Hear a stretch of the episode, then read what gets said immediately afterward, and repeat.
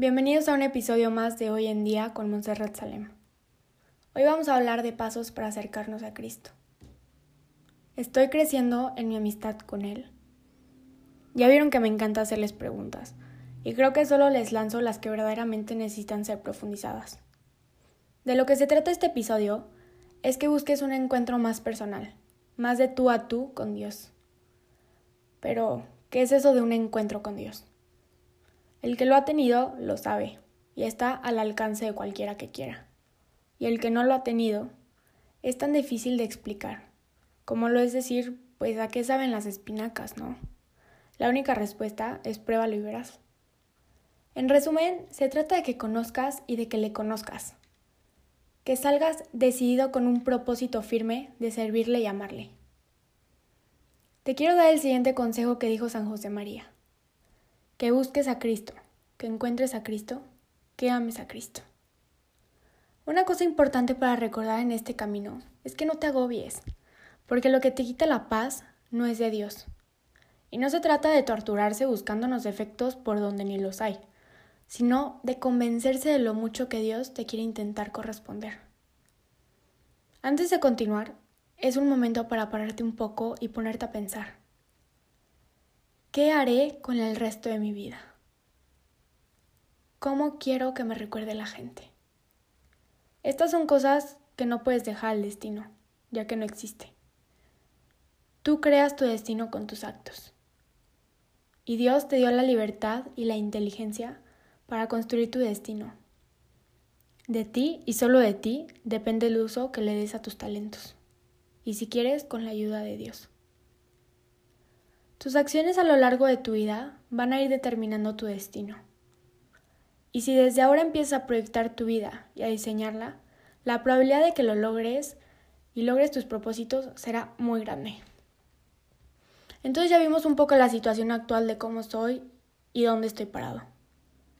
Vamos al primer punto, que busques a Cristo. Pero ¿dónde podemos buscar a Cristo? San Agustín decía, nos hiciste Señor para ti, y nuestro corazón está inquieto hasta que descanse en ti. Es verdad que estamos en busca de algo, de algo que nos llene, de una vida plena. Buscamos una vida que valga la pena ser vivida por sí misma, algo que me dé felicidad. Y esto se da cuando identifico mi voluntad con la voluntad de Dios.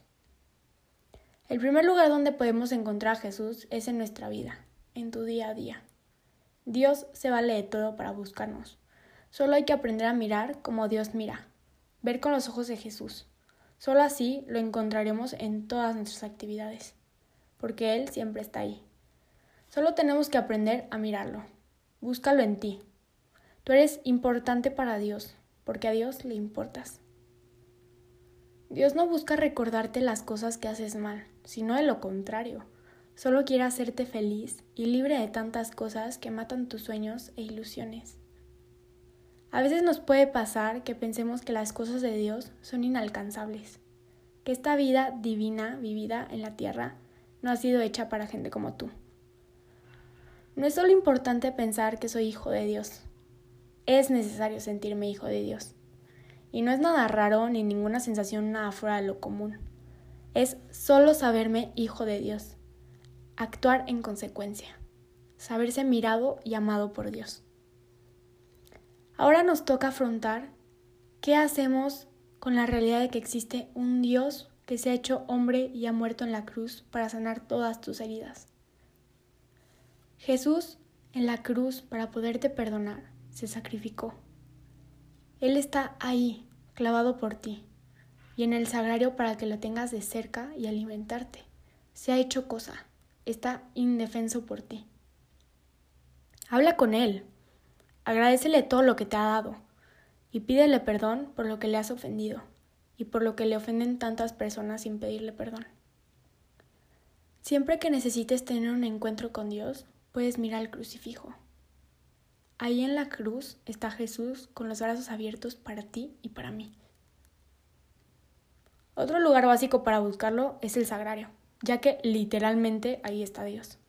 Y es que lleva dos siglos esperando a que lo visites. Y ya que lo has encontrado, lo has empezado a amar. Y así hoy en día vas a encontrar ese Cristo que lo dio todo por ti.